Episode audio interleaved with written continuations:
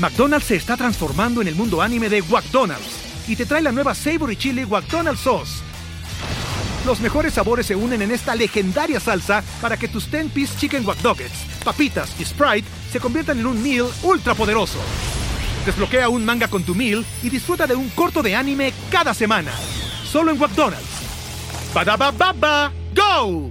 En McDonald's participantes por tiempo limitado hasta agotar existencias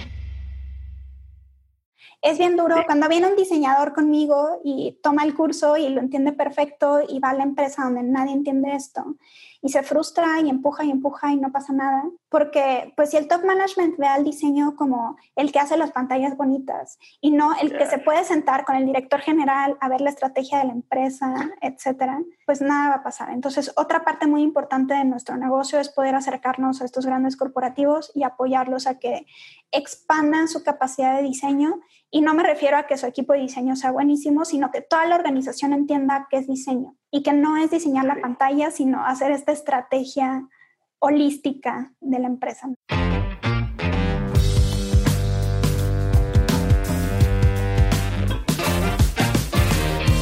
Hola a todos, yo soy Diego Barrazas y bienvenidos a un nuevo episodio de On School, el programa en el que te traigo expertos para enseñarnos lo que normalmente no se aprende en la escuela sobre hacer más dinero, tener más libertad o mejorar tu salud. En este episodio hablaremos sobre el diseño de servicios y para esto me acompaña Gabriela Salinas.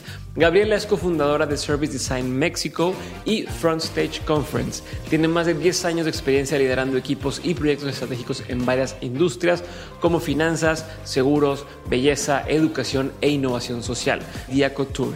Tiene una maestría en innovación empresarial y un posgrado en Future Studies. También es docente en Centro y en la maestría de diseño estratégico en la Ibero. Si te interesa este tema, recuerda que la siguiente semana es Front Stage, la conferencia de Service Design más importante en México. Encuentra los enlaces al evento y el descuento en la descripción de este episodio o espera a escuchar de propia voz de Gabriela en este episodio el descuento y el beneficio que tiene para nosotros en Dementes. Una cosa más antes de empezar con el episodio, nuestro aliado para todos los episodios de On School es Collective Academy, la neo universidad más innovadora e importante de Latinoamérica. Para los que no han podido entrar a su Master in Business and Technology, les recuerdo que a partir de mayo Collective Academy estará impartiendo los Collective Labs, que tienen contenido de las materias más cotizadas de su MBT. Es una super oportunidad para aprender algo que puede usarse de inmediato. Métanse a dementes.mx diagonal laboratorios si quieren entrar y ya saben, si entran, nos vemos por ahí.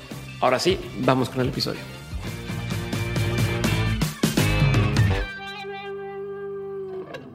Gabriela, bienvenida a un episodio de On School. Gracias por tu tiempo, gracias por estar puestísima para compartir y eh, aparte con tan poco tiempo, yo sé que ya viene Front Stage, esta, esta conferencia que están organizando.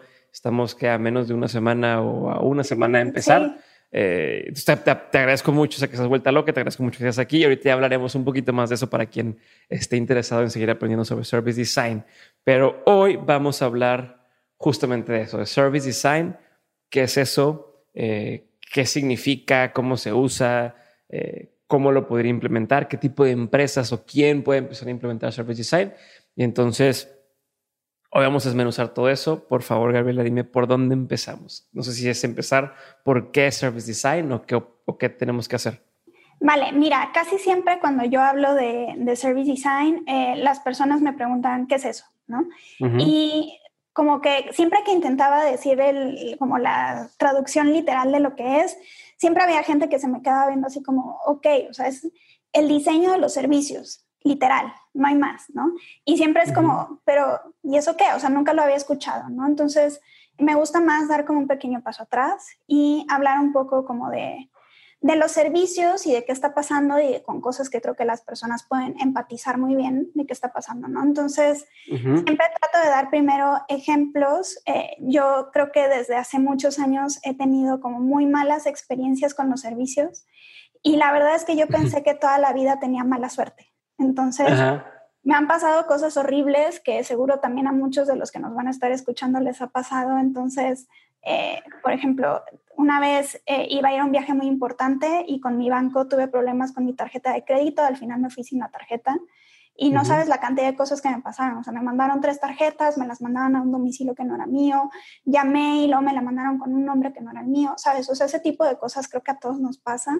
O que no puedes cancelar o que te clonaron, pero no encuentras con quién hablar y luego te dicen, bueno, espérame 28 días y... Exacto, y creo que a todos nos ha pasado, o sea, con las líneas telefónicas, con las aerolíneas, con cualquier servicio. Básicamente estamos rodeados de servicios que nos están fallando yo creo que estos servicios están rotos en nuestro país. Y entonces, ¿qué pasa? Todos los que hemos vivido esto, seguro no me dejarán mentir, van a Twitter, se quejan, ¿no? Eh, hay, sé que hay personas que tienen hasta Twitters como de puras quejas, ¿no? Que ya ni siquiera lo usan para temas personales. Y entonces, creo que estamos familiarizados con esta parte. ¿Y por qué está pasando esto? Creo que a las empresas les da miedo meterse a mejorar sus servicios. Y la verdad es que o sea, siendo honestos, no les afecta tanto esa parte. ¿Por qué? Porque estamos viendo que estas empresas han invertido muchísimo en mejorar sus productos digitales, ¿no? Quieren ser los número uno, que tienen el app, que tienen el chatbot, que, o sea, todo eso pues está increíble. La verdad es que son pioneros, están haciendo cosas muy interesantes. Incluso en nuestro país podemos ver bancos que lo están haciendo muy bien en ese sentido y que han entendido el valor del diseño en ese sentido también, o sea, que tienen equipos de diseñadores, que están trabajando pues en todas estas áreas nuevas de diseño como el UX y el UI, ¿no? La interfaz de usuario, la experiencia del usuario. Pero muy bien que le han invertido a todo eso, pero ¿qué está pasando con los servicios, no? ¿Por qué están fallando? Y entonces, eh, yo cuando normalmente hablo con empresas o cuando doy clases, hablo con mis alumnos, creo que me gusta dividir como tres cosas. Una cosa es qué es un servicio, qué es diseño y qué es diseño de servicios, porque las tres cosas como que se van juntando, ¿no? Y entonces, cuando hablamos de servicios, creo que las personas tienen como un poco de dificultad de entender qué está pasando ahí, porque parte del significado de un servicio es que es una relación de valor intangible entre dos partes. Okay. Entonces, estamos hablando ahí que pues, las dos partes podrían ser, por ejemplo, el staff, ¿no? La, persona que te atiende, ya sea en un restaurante, ¿no? O sea, si vas a un café, pues el barista que te está atendiendo y el cliente o el usuario.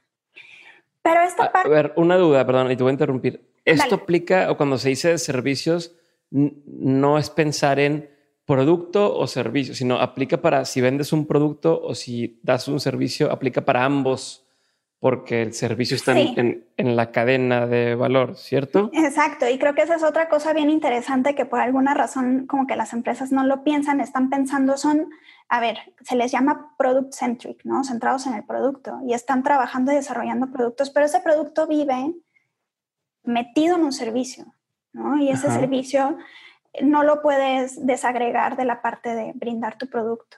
¿no? Ok. Y entonces esa parte, como digo, es, es una, un intercambio intangible de valor.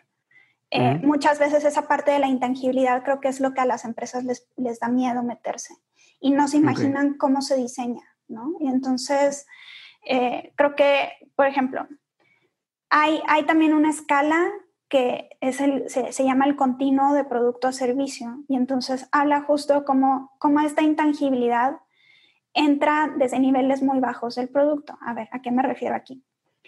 Un producto muy básico, muy sencillo, puede ser un commodity, ¿no? Un producto en bruto, la sal, por ejemplo.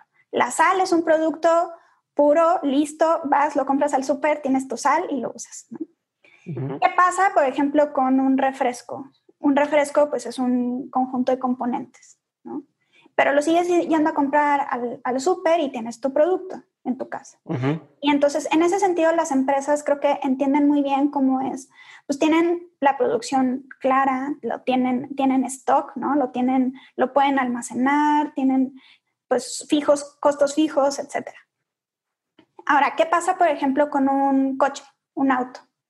Ese es un producto, podríamos decir que es un producto, es un objeto físico, es algo que vas, compras y lo tienes, es un bien material que, que está en tu posesión pero te está dando un servicio de trasladarte de un punto a otro. Y tal es un servicio que también puede ser, o sea, ahora lo, vemos que, que hay empresas que han basado todo su modelo de negocios en convertirlo en un servicio, ¿no? Ya no tienes un coche, ahora te llevo de un punto A a punto B. Entonces ahí es donde se empieza a complejizar, porque vemos que, ya no es solo el objeto que estás vendiendo, ¿no? Y entonces, por ejemplo, un restaurante, una barbería, un salón de belleza, son servicios, creo que son los típicos servicios que cualquiera puede imaginarse, ¿no? Y entonces ahí empezamos a ver un poco más esta intangibilidad de la que me refiero. Entonces, por ejemplo, un restaurante, todos hemos ido a un restaurante, vamos, pedimos una hamburguesa. Y entonces el restaurante está lleno de productos, ¿no? Te está vendiendo una hamburguesa, te estás comiendo ese objeto, pero también hay staff que te está brindando un servicio. ¿Qué pasa, por ejemplo, en, una, en un corte de pelo? Ese servicio creo que se vuelve todavía más intangible porque no solo no te están dando algo, sino que te están quitando algo, te están quitando tu pelo. Y entonces parte de ese tema de ser un servicio implica también que cuando te lo dan ya no lo puedes devolver. Entonces si te dan un corte de pelo y no te gusta, te pueden volver a pegar el pelo, ¿no? Ajá. Que, por ejemplo, yo, yo estoy en el servicio de la educación y entonces la educación es un servicio muchísimo más complejo de los que te he mencionado, es muchísimo más intangible porque puede que no te guste, pero yo la información que te estoy dando ya no me la puedes devolver, ya te la quedaste para siempre. Entonces, digamos que en ese espectro, en esos matices que hay de producto a servicio, es donde creo que las empresas se atoran mucho y que, a ver, te, te, voy a contar una, una cifra también muy interesante. Viendo México, México es un país, pues principalmente de servicios. Si tú te metes, por ejemplo, en la página del World Bank, Puedes tú filtrar por países y puedes ver el Producto Interno Bruto del país. Y dice que el 60% del Producto Interno Bruto son servicios. Y eso creo que es muy interesante porque además México, sabemos que es también un, país pues, manufacturero, productor, creo que tenemos muchísimas cosas que producir y vender. Pero al mismo tiempo hay pues, servicios gubernamentales, servicios de educación, servicios de salud. Y estamos hablando de que es una parte muy importante de la producción del país y me sorprende que nadie le ponga atención, ¿no? ¿Qué, qué está pasando de ese 60% del Producto Interno Bruto? ¿Quién está diseñando esos servicios? ¿no? Entonces, yo no tengo el dato de México, pero eh, en 2010, si no me equivoco, Brandon Shower, que es un diseñador que trabaja en Adaptive Path, hizo un estudio en Estados Unidos específicamente, y de ese año él sacó una cifra que es 2 billones de dólares se invirtieron en, en pensar y ejecutar servicios en Estados Unidos. Y después él hizo un análisis más profundo y dice, ok, de esos dos billones de dólares, ¿cuántos se definieron en diseño? Y entonces él vio, pues, cuánto facturaron las agencias, ¿no? Cuánto gastaron las empresas en equipos de diseño. Y sacó, creo que eran 70 millones. O sea, el 3%. ¿Qué pasa con el otro 97%? Esos servicios se están haciendo, alguien los está definiendo, alguien los está generando, ¿no? Entonces, posiblemente son personas que pues, no son diseñadores y nunca habían escuchado el término diseño de servicios, son quizás personas de negocios, personas eh, de ingeniería de procesos, ¿no? Y entonces creo que está muy bien, o sea, al menos hay personas dedicadas a, hacer estas cosas, pero no tienen la perspectiva de diseño. Y dirías, pues, ¿cuál es el problema? No? Pues el problema es esto que decíamos al inicio, que todos estamos frustrados y fastidiados con estos servicios que nos están fallando. Ya. No, incluso hay servicios que están creados, pero que se meten el pie solos. O sea, donde dices, bueno, quiero comprarte esto, pero la forma en que me lo estás dando o la manera en la que debo adquirirlo no me está, no me está ayudando. El otro día me quedé sin internet porque cambié de tarjeta, o sea, me clonaron la tarjeta, la cancelé, me mandaron un plástico nuevo y me quedé sin servicio celular eh, porque no, ah, pues no, no dimos de alta, pero entonces para poder darlo de alta, dicen, eh, eh, paga a través de una llamada o a través de tal. Digo, pues es que no puedo, o sea, me estás pidiendo que te pague de la forma en que no puedo porque no tengo el servicio, entonces tenía que ir a algún lugar, tener, o sea, poner el wifi de mi casa o ir al Oxxo y pagar. Entonces, o sea, desde, desde ahí el servicio estaba diseñado a lo mejor no pensando en todas las vertientes. Y esto me lleva a preguntarte, o sea, decías, definir servicio, definir diseño y definir service design. Creo que servicio quedó claro que es un servicio. Diseño, ¿a qué te refieres? Es como, diseño, como cualquier diseñador. Eh, o sea, porque dices, ¿quién está diseñando esto? ¿No? ¿Quién lo tiene que diseñar? ¿Un diseñador gráfico? ¿Un diseñador industrial? Eh, ¿cómo, ¿Cómo funciona? Sí, creo que esa es otra cosa súper interesante que ha pasado en, esta práctica particularmente. A ver, sabemos que es una práctica joven al menos en, México, en Latinoamérica. Eh, esto pues ya tiene varios años en Europa. Eh, de hecho, hay un mapa muy interesante que está haciendo el Politécnico de Milano porque ellos en su universidad pues tienen maestría y doctorado de Service Design y han estado analizando como, como dónde se está haciendo esto, quién lo está haciendo. Entonces, en ese mapa tienen mapeados pues empresas, eh, escuelas y en México pues es muy joven. Y entonces, ¿quién está haciendo esto? Yo creo que eh, muy naturalmente los diseñadores, pero la verdad es que no es una práctica que se acota únicamente a diseño y esto es algo que, que es pues la principal misión de lo que yo quiero impulsar es que más personas lo hagan y más porque sabemos que ahorita estas decisiones que te digo que están tomando sobre servicios, que lo están haciendo gente de negocios, gente de ingeniería de procesos, lo van a seguir haciendo ellos. Al final ellos tienen mucho entendimiento de, cómo opera el servicio. Pero no se acercan a ver al usuario y eso es creo que algo que los diseñadores pues ya tenemos bastante entrenado, especialmente si somos diseñadores pues que tenemos noción de diseño estratégico, de, de design thinking, todas estas cosas que pues ya vienen como muy metidas en nuestra carrera. Yo lo que veo actualmente es que hay muchos diseñadores gráficos y diseñadores industriales haciendo esto, pero hay antropólogos, psicólogos, personas de, que entienden economía del comportamiento, porque la verdad es que alterar un servicio no es cosa fácil, no es cualquier cosa, y entender cómo las personas se comportan, cómo se comportan en servicios físicos, en servicios digitales, hay mucho de por medio. Entonces, para mí es creo que una práctica bastante multidisciplinaria y entre más personas lo hagan mejor. Y parte de lo que hago es también que las empresas lo entiendan y lo puedan ellos operar el área que sea, porque además si te fijas dentro de una empresa, también todos son como microservicios, ¿no? Podrías ir incluso con un área de recursos humanos y ver cómo esa área de recursos humanos está brindando un servicio interno, ¿no? ¿Y quién está diseñando ese servicio interno? O sea, a cierto punto, eh, lo que te estoy entendiendo es que es, lo, se, se, plantea como, como una nueva carrera o línea de diseño. O sea, así como eres diseñador industrial, eres diseñador gráfico, eres diseñador de servicios, o incluso, eh, o sea, no sé si eso va pegado a o, o como otra posibilidad de ser eh, los que hacen design thinking o temas de innovación. Es como otro, otra preparación en tema de diseño. Como dices, ahí se, se, involucra el tema de antropología, de, eh, eh, economía del comportamiento, etcétera, ¿no? Entonces, si te entiendo, yo puedo convertirme, ah, yo no sé dibujar o yo no sé tal, pero puedo convertirme en un diseñador de servicios viniendo de un, de un contexto distinto. O sea, puedo haber estudiado marketing o puedo haber estudiado ingeniería o puedo haber estudiado licenciatura en lo que sea y empezar a especializarme en el tema de diseño de servicios, ¿cierto? Cierto, sí, sí, sí, es básicamente. no, muy mal. Digo. no, es una especialización, yo creo. Ok, y entonces, ¿qué significa ahora sí service design? ¿O cómo, o cómo se ve? O si, e incluso si me pudieras ilustrar con un ejemplo de esta es la diferencia entre usar y no usar service design, o así se ve cuando se usa, o algo así, estaría de lujo. Mira, la, la como descripción oficial es como que varía mucho dependiendo quién te la diga, pero al menos de nuestro lado, lo que normalmente decimos es que el diseño de servicios es la orquestación de diferentes elementos de una empresa.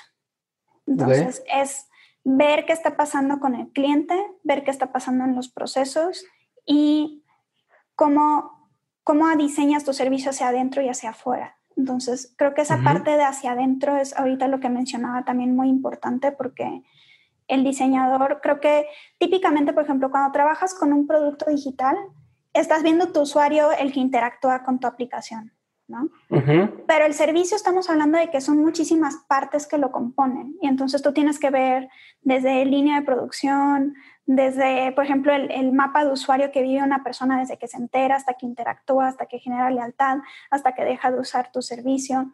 Entonces, por eso decimos que es una orquestación, porque estás viendo muchísimos elementos. Yo creo que el diseño de servicios es como bastante big picture, ¿no? Como que te gusta ver la foto completa de lo que está pasando. Y es muy importante porque creo que todos estamos como bien enfocados en nuestro trabajo, en nuestras métricas, en nuestros objetivos, y no hay nadie que dé un paso atrás y diga, a ver, aquí hay un problema, pero quizás el problema no es aquí, sino que viene desde acá, ¿no? Ok. Entonces, el... Pero eso se hace al hacer este mapa de todo el usuario, te das cuenta de, ah, aquí, hazle doble clic, explícame qué es el mapa este de usuario o es el Customer Journey o es otra cosa. Sí, es el Customer Journey, eh, es una de las herramientas principales que usamos. Eh, ahorita me preguntabas un poco como de qué procesos, qué metodologías usamos. Dentro de la metodología hay, yo creo que diría más de 100 herramientas. Eh, Están todas pues bastante accesibles, muy documentadas. Ahorita les platico de algunos libros donde las pueden conocer, pero el Customer Journey para mí es creo que la base y el segundo nivel de ese le llaman Service Blueprint o es mapa de servicio. Entonces, tú puedes tener un mapa de usuario y una capa de mapa de servicio. Entonces, el mapa de usuario es una herramienta que te permite ver paso a paso qué es lo que está haciendo tu usuario cuando interactúa contigo. Okay. Y entonces, tiene muchas capas, también creo que es una herramienta muy completa porque te permite ver primero acciones, ¿no? Entonces, si hablamos del caso del restaurante, podemos ver desde que la persona dice, quiero ir a comer hamburguesas. Y entonces va a buscar en internet qué lugar de hamburguesas le queda cerca. Y entonces va a ir al lugar y a lo mejor eh, tenía una reservación. Y entonces va a ver a la hostess, la hostess lo va a llevar a su mesa, va a llegar el mesero, le va a levantar su orden. ¿Sabes? Todos esos pasos los tienes en un mapa y eso te permite... Eh, o sea, incluso desde dónde busca, ¿no? De a ver, va a buscar o en Google, entonces tienes que aparecer ahí arriba, o va a buscar en Instagram, o va a meterse a tal lugar. O sea, desde ahí empieza ese mapa. Sí, y es interesante porque lo podemos ver lineal, pero también lo podemos ver como un árbol de casos, ¿no? entonces puede haber que en algún momento hubo un problema y entonces también cómo reaccionas ante ese problema, ¿no? O sea, ¿qué pasa si el mesero le tira la sopa encima a la persona, Entonces tiene que salir un staff a limpiar, tienes un protocolo para eso o te vale gorro, ¿no? Entonces creo que por eso sirve mucho tener estos mapas porque te ayuda a anticipar problemas, ¿no? Cosas que puedes hacer. A ver, el mapa también te ayuda a medir emociones de las personas. Entonces tú puedes ver en qué momento, y esto lo puedes hacer, por ejemplo, haciendo investigación, haciendo encuestas, ver en qué momento el cliente se siente más feliz, y en qué momento se siente más triste o enojado o en qué punto se, se, sintió defraudado. Y entonces tú teniendo claridad de todas estas emociones es muy fácil pues diseñar algo al respecto, ¿no? A lo mejor tú lo que quieres es justo implementando economía del comportamiento, quieres que las personas se vayan con una súper buena impresión al final, que eso hacen muchas empresas, por ejemplo, Disney tiene todo, muy entendido su mapa para meter momentos wow, ¿no? Y entonces dices, quiero que en algún momento haya fuegos artificiales y salgan pues, los monos y todas estas cosas que pasan ahí, te salgas súper feliz de lo que pasó, ¿no? Y todos tienen más o menos una experiencia similar. O sea, todo el mundo, si me quedo todo el día, va a haber un punto, independientemente de qué juegos me subí, va a haber un punto donde voy a ver el desfile y voy a ver los fuegos artificiales y, o sea, pueden ir, como tienen mapeado todo el asunto, pueden ir marcando ciertas cosas que todo el mundo va a vivir y le ponen play cada día nuevo, ¿cierto? Exacto, y entonces incluso eso te ayuda pues hasta a estandarizar mucho tu servicio y a tener métricas claras de qué está pasando, ¿no? Y todo esto es el mapa de usuario pues de cara al cliente. Ahora, para que todo eso exista, hay un servicio detrás y ese servicio detrás tiene pues muchas implicaciones y entonces tú tienes como tu mapa en la parte de arriba donde estás viendo todo lo que hace el cliente y en la parte de abajo todo lo que está haciendo el staff. Y es que también a nivel de staff, imagínate, operar un servicio como un restaurante, un parque de diversiones, pues tiene muchísimas personas de staff, ¿no? En el restaurante tenemos a la hostess, al mesero, al que lava las losas, el cocinero, el chef, el dueño. Tienes muchos actores y entonces de todos esos actores tienes que mapear también qué están haciendo, en qué momento. Y ahora, le, metemos más complejidad. Ok, esos son solo actores, personas que están ahí. ¿Qué pasa con tecnología? A lo mejor tienes un sistema de reservaciones, tienes también un sistema de cuando te llega la verdura fresca todos los días. Entonces, tienes ahí muchísimas cosas que interactúan con tu servicio que tienes que tener claro y que normalmente están en mapas de procesos distintos. Y entonces lo que hacemos mucho los diseñadores es reunirlo en un solo lugar y tener claro cómo esta cadenita de cosas, si falla en un lugar, o sea, si tienes automatizado X cosa y falló ahí, ¿qué implicaciones tiene en tu servicio, no? incluso temas legales. Puedes tener como todo un carril de, o sea, siendo un restaurante, pues a lo mejor tienes que tener el permiso de salubridad, tienes que tener X cosas, ¿no? Entonces aquí ayuda a tenerlo en un solo lugar. O sea, y entonces, eh, si, si lo hacemos coloquialmente, el tema de diseño de servicio o el diseñador de servicio es el encargado de mapear todos los momentos en los que se está brindando cierto servicio, todos los actores que se involucran en este servicio y ponerlos a servicio justo o atender al cliente ideal. Sí. Más o menos, o sea, es bueno, cómo le hago para que la experiencia de mi cliente o, lo que le brindo a mi cliente esté bien por todos lados o, o explícamelo, o sea, o cómo se debe de entender. Como tratando de aterrizarlo así de que, a ver, lo, lo más para que yo lo entienda, así como debe, ¿cómo me lo explicarías? Mira, creo que de lo que comentas hay que también aclarar que hay dos formas de hacer diseño de servicios, o al menos dos formas principales. Una es optimización de un servicio existente y otra es innovación de servicios. Entonces, lo que estamos mencionando ahorita sirve mucho cuando es un servicio que ya existe, lo puedes mapear, lo puedes entender y de ahí puedes implementar mejoras. Y entonces tú puedes implementar que te das cuenta que no hay un protocolo de qué debe de decir la cajera cuando pasa X cosa, ¿no? O sea, si tú vas a un Starbucks te das cuenta cómo la persona tiene su protocolo memorizado y te dice las mismas cosas en todas las sucursales de todos los países a los que vayas, ¿no? Y tienes esas políticas y ya saben, si le dices, quiero devolver mi café, ya sabe que te va a contestar, quiero, este, no me gustó, ya sabe que te va a contestar, todo ese tipo de cosas, ¿verdad? Y eso es parte del diseño de ese servicio. Y si tú lo quieres seguir mejorando, optimizando, pues puedes hacer diseño de servicios de esa forma. Ahora, es diferente si quieres hacer innovación de servicio o generar un servicio nuevo, porque más si eres un emprendedor que está empezando y que quiere hacer diseño de servicios, algo que no existe, pues es difícil para ti mapearlo porque todavía no lo tienes claro, ¿no? Entonces es muy, es muy diferente hacerlo, pero también es muy muy útil tenerlo desde un inicio, porque cuántos no se avientan a sacar su servicio, su negocio, y no lo tenían mapeado en sus procesos. Entonces, pues te, te pasan mil cosas que lo pudiste haber previsto, ¿no? Ok, ok. ¿Y existen algunas eh, mejores prácticas, algunas cosas? Digo, entiendo que es un tema, o sea, no, no es como, ah, es la varita mágica del, del, diseño de servicio, entonces es la solución, haz esto y te bien. Porque como bien dices, cada servicio es distinto, o si voy a crear algo desde cero, pues depende muchísimo de lo que estoy ofreciendo y para quién es y, un millón de cosas, ¿no? Por eso es que se invita a, o, se, debería involucrar a alguien que se dedique a diseñar el servicio. Pero como teniendo ya esa advertencia por delante, ¿existen algunas mejores prácticas o existe algo que quien está escuchando ahorita pueda empezar a, implementar al menos hoy, que digas, es que mira, no sé, no soy experto, no sé, pero me gustó lo que me estás diciendo, quiero implementar algo o quiero revisar algo, quiero darme cuenta de cómo lo puedo mejorar. ¿Hay algo? Sí, yo creo que es muy importante que empiecen con las herramientas. Eh, yo creo que no es la única forma de hacerlo, ahorita platico de un par de cosas más, pero creo que las herramientas son bastante nobles. Creo que cualquier persona puede entenderlas y empezarlas a aplicar. Creo que, por ejemplo, hacer este mapa de usuario es un muy buen paso inicial para entender dónde puedes mejorar. Ahora, ya cuando lo quieres mejorar ese servicio, creo que ahí es donde como que no está tan fácil porque te empiezas a encontrar con problemas humanos que no sabes muy bien qué hacer. Y entonces creo que hay muchas empresas que quizás como con este afán de seguir ciertas métricas han han implementado mejoras en su servicio que no necesariamente son las cosas que les van a servir. Entonces, por ejemplo, hay empresas que dicen, no, pues obvio, lo que quiero es que cuando llamen al contact center, la llamada dure menos, porque pues ¿quién quiere estar mil horas en la llamada?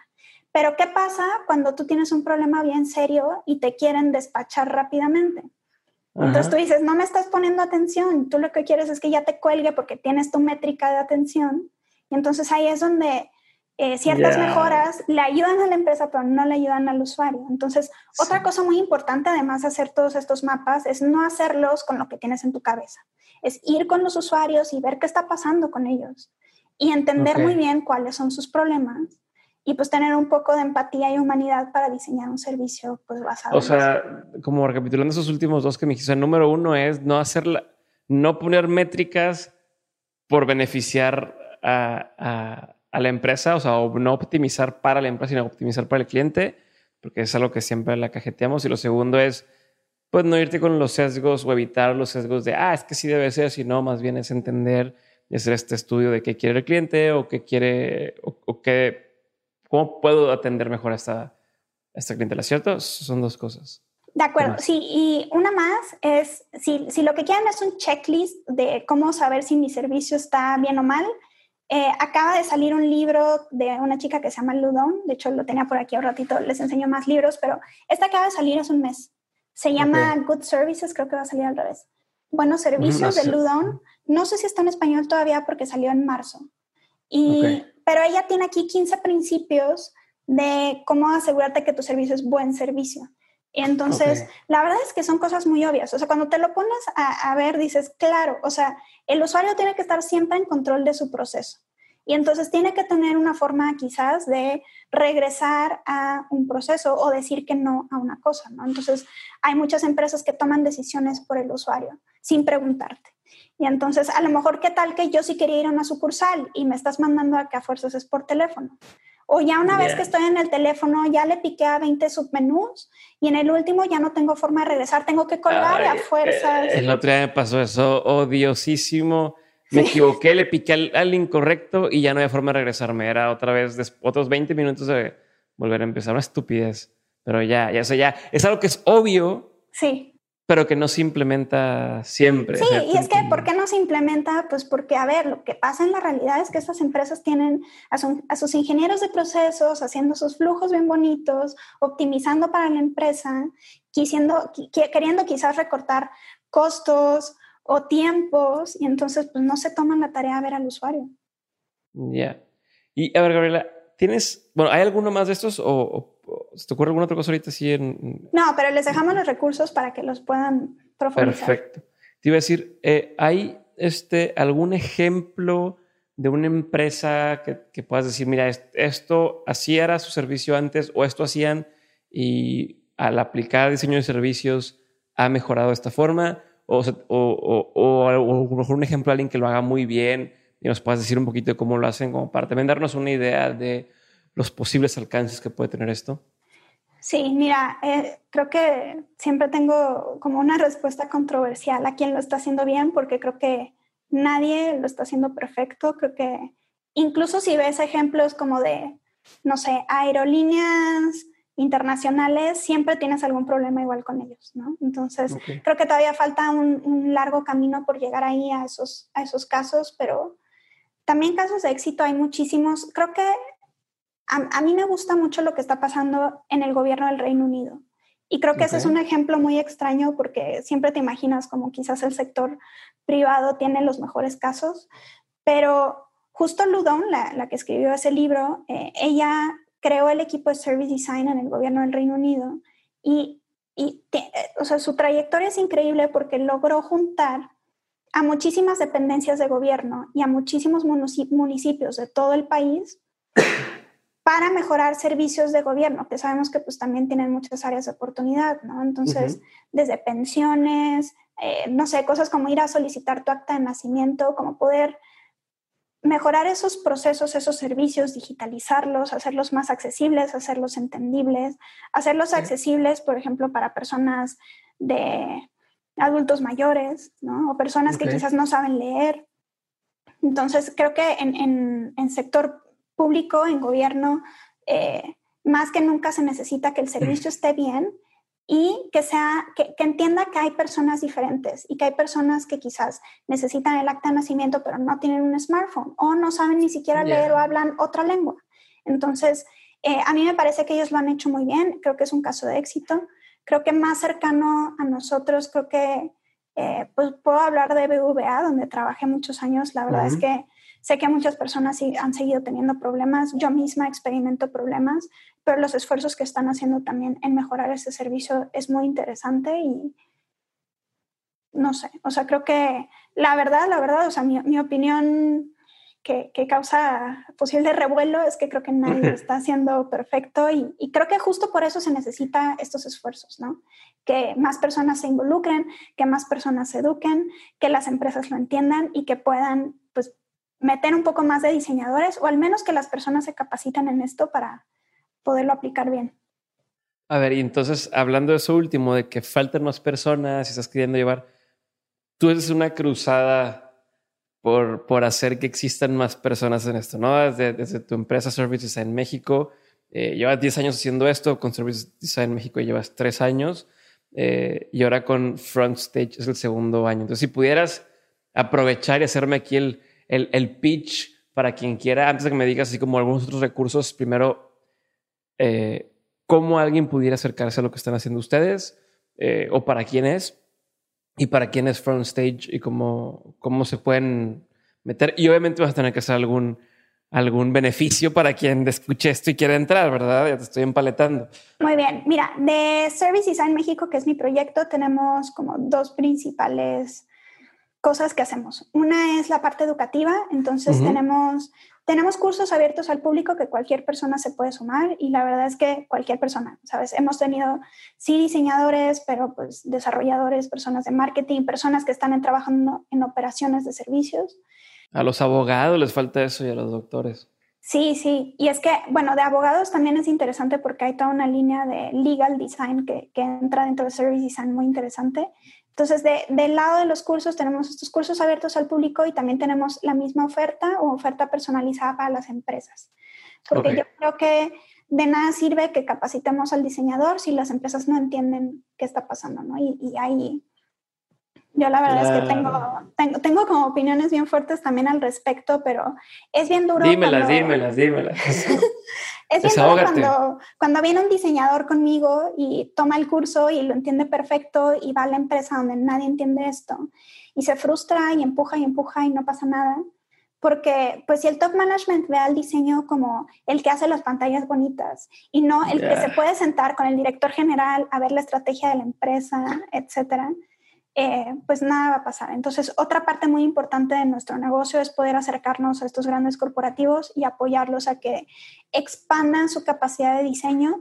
Y no me refiero a que su equipo de diseño sea buenísimo, sino que toda la organización entienda qué es diseño y que no es diseñar la pantalla, sino hacer esta estrategia holística de, la empresa, ¿no? Entonces, tenemos esa parte que son cursos, tenemos la otra parte que es muy orientada a comunidad, entonces tenemos eventos de comunidad que son totalmente gratuitos, hacemos muchas cosas como Community Nights, el Global Service Jam, este año hicimos un, Gender Jam antes de todo el tema de, de, la pandemia, y ahora tenemos la conferencia, que la verdad es que este, este es el segundo año que la hacemos, se llama Front Stage, y para nosotros es un algo muy importante que tenemos que hacer en nuestra región, en nuestro país, porque el, acceso a la educación de diseño de servicios no es tan fácil.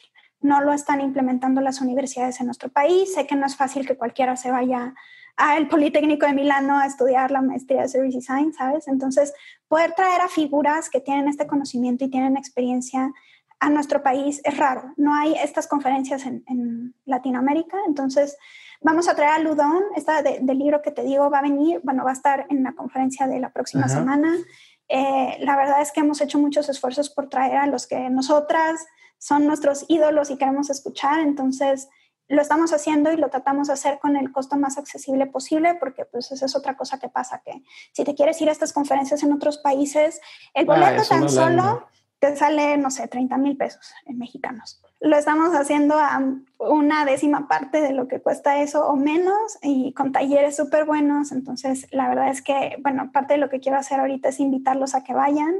Y, y como dices, pues un beneficio, sí tenemos un beneficio para la comunidad de dementes que, que nos estén escuchando. Tenemos el, el código es dementes 15.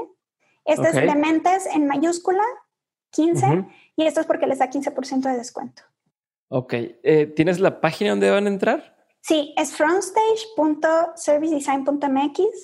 Ok. Frontstage.servicedesign.mx. Por, por si algo va a estar escrita tanto en los en la descripción del, de este video y como también es podcast de audio, va a estar en la parte de la descripción del episodio. Súper. Ok. Y ahí ponen Dementes 15. Perfecto. ¿Qué más? ¿Qué más de qué? Eh, o sea, que, que, emocioname de ese, de ese, de ese de front stage. O sea, que voy a salir de ahí con qué en la cabeza. Va, a ver, mira. O sea, es que ya hicimos el, ya hicimos el, plugin aquí en el, hay que sacarle jugo, Gabriela. Claro, mira, a ver, el evento son tres días. Ok. Entonces, el primer día es el viernes 15 de mayo, el próximo viernes, y vamos a tener, ese día son conferencias. Tenemos charlas que son locales internacionales. Internacionales tenemos tres keynotes, que un keynote es la, pues, la persona que nosotros seleccionamos para dar una charla principal. Y vamos a abrir con un keynote que es Nicola Vittori, él es italiano, pero trabaja en BVA en Madrid, en el equipo global, y él nos va a hablar de cómo en un equipo de millones de personas en muchos países ha logrado implementar diseño de servicios pues a esa gran escala. ¿no? Entonces, es, un, es un caso muy interesante. Tenemos a Ludon, que nos va a hablar de cómo hizo diseño de servicios en el gobierno del Reino Unido. Y tenemos a Susan Bartlett, que ella es CEO de Bridgeable, que es una empresa de diseño de servicios de Toronto, de Canadá. Y además de eso, pues tenemos eh, muchas charlas locales. Vamos a hablar de ahorita, como decíamos, de legal design. Tenemos a Angélica Flechos de Áptica. Vamos a tener muchísimas eh, dinámicas intermedias, entonces sé que algo muy importante de una conferencia es el networking y dices, ¿cómo va a ser el networking en, una, en, un evento digital? Entonces vamos a tener una dinámica muy divertida aprovechando que Zoom tiene como breakout rooms y vamos como que a hacer mix and match con personas como aleatoriamente, como un speed dating, pero speed networking. Eh, tenemos breaks, en los breaks va a haber dinámicas de varios de nuestros sponsors que nos van a estar dando mini talleres. Eh, va a haber premios para todos los que pongan atención, pues se pueden llevar libros. O sea, está súper armado esto. O sea, es, no es la típica cosa de, ah, hicimos el evento digital y nada más es una tras otra charla. No, hasta vamos a tener sesiones de meditación. Entonces, si quieren absorber mejor la información y, y estar zen, pues pueden asistir. Tenemos también talleres. Todo lo que te platico es el viernes, pero sábado y domingo tenemos talleres. Entonces, hay un taller que es el domingo, que es con Mark Futine, que él tiene un podcast, el Service Design Show Podcast, que se los recomiendo mucho. Y él nos va a estar dando justo un taller de mapa de usuario, de Journey Map. Y ese está incluido en el boleto de la conferencia. Y los talleres del sábado se compran por separado. Entonces tenemos talleres de básico a avanzado. Entonces no importa en qué nivel estés, si para ti esto es nuevo, puedes buscar los talleres básicos y igual aprender mucho. Buenísimo, pues muchas gracias, Gabriela. Una duda más. ¿Qué otros recursos me recomiendas para empezar? O sea, si digo, ¿sabes qué? Me latió el tema, pero no sé cómo hacia dónde irme. Eh, lo busco en YouTube o me meto a Google y escribo Service Design o ayúdame y dime, mira, vete por estos para que no la riegues. Mira, de, yo, yo soy como muy fan de los libros. Creo que este, This is Service Design Doing, es eh, el referente de, los libros. Es bastante como gordito y lo que tiene es que tiene muchísimas herramientas muy básicas, muy fáciles de usar para cualquiera, algunas más avanzadas y como la que te decía del Journey, del journey Map, ¿no? Eh, este sí lo encuentran en español en Amazon. Está este de Rosenfeld Media que se llama Service Design también. Este de la portada de colores así como rugosita. Y a mí, yo, yo la verdad es que quiero recomendar mucho, mucho este, que ojalá lo puedan encontrar y ojalá pronto esté en español. Creo que eh, este es un, es un enfoque distinto porque los dos que mencioné anteriormente son más como de los casos y las herramientas. Y este creo que es un poquito más de cómo te aseguras que el servicio sea bueno, ¿no? Ya, podrías, podría ser eh, como para empezar, empezar y meter el, el pie al agua ese Good Services? O sea, porque el otro me imagino que es más ya de, a ver, esto es, así se ejecuta, así se hace, pero este otro podría ser un paso atrás de decir, a ver, sí hay que meternos más en esto y entonces ahora sí yo contrato a alguien o me clavo en los demás libros.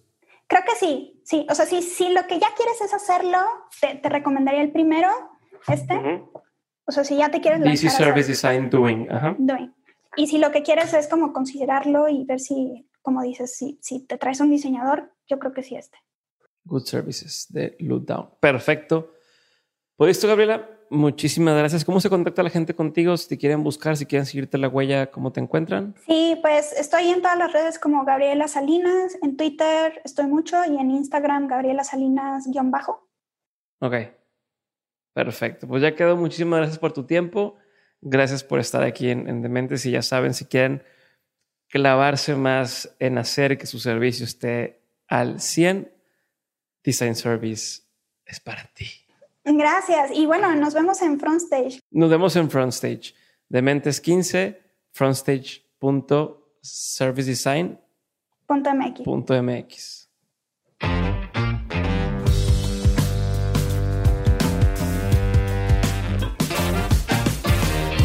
Hasta aquí mi episodio con Gabriela Salinas. Espero que lo hayas disfrutado. Recuerda ver en la descripción todos los recursos que se mencionan en este episodio. Y si después de escuchar este episodio te quedaron muchas ganas de seguir aprendiendo y exigirte más, no dejes de checar los programas de Colectiva Academy, la neo universidad que está cambiando la educación en México y creando una comunidad de game changers para transformar Latinoamérica. Te recuerdo que sus programas de Collective Labs empezaron ahorita en mayo y traen una alta demanda, así que si entras a dementes.mx diagonal laboratorios, mencionales que eres parte de la comunidad de dementes y te van a dar un trato especial. Eso es todo por ahora. Nos vemos el siguiente jueves con otro episodio de On School por este mismo medio. Bye.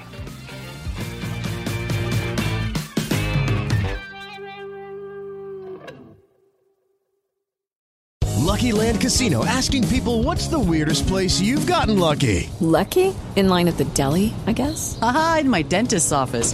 More than once, actually. Do I have to say? Yes, you do. In the car before my kids' PTA meeting. Really? Yes. Excuse me, what's the weirdest place you've gotten lucky? I never win and tell. Well, there you have it. You can get lucky anywhere playing at LuckyLandSlots.com. Play for free right now. Are you feeling lucky? No purchase necessary. Void where prohibited by law. 18 plus. Terms and conditions apply. See website for details.